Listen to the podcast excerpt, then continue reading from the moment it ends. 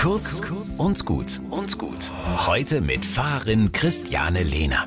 Meine Dahlien haben riesige, verstrubbelte Monsterblütenköpfe, groß wie eine Grapefruit und Farben zwischen Mokka und Creme, rosa und ocker. Jeden Morgen begrüße ich sie und sage, Hallo, ihr Schönen. Hm, sie brauchen viel Wasser und das bekommen sie. Erst ich meinen Kaffee, dann die Wunderblumen ihr Regenwasser aus der Zisterne. Das Regenwasser reichte leider in diesem Sommer nicht lange. Vielleicht bis Mitte Juli. Dann war Schluss. Dann erhielten sie Trinkwasser. Und während ich im Garten stehe und die Blumen wässere, muss ich darüber nachdenken, dass es in vielen Teilen dieser Erde kein Trinkwasser gibt. Nicht mal für die Menschen. Wann ist der Zeitpunkt gekommen, dass wir hier in Franken unsere Gärten nicht mehr wässern können? Zuerst erwischt es dann die Dahlien, diese wunderschönen Wassersäufer. Irgendwann wird es in meinem Garten keine Dahlien mehr geben.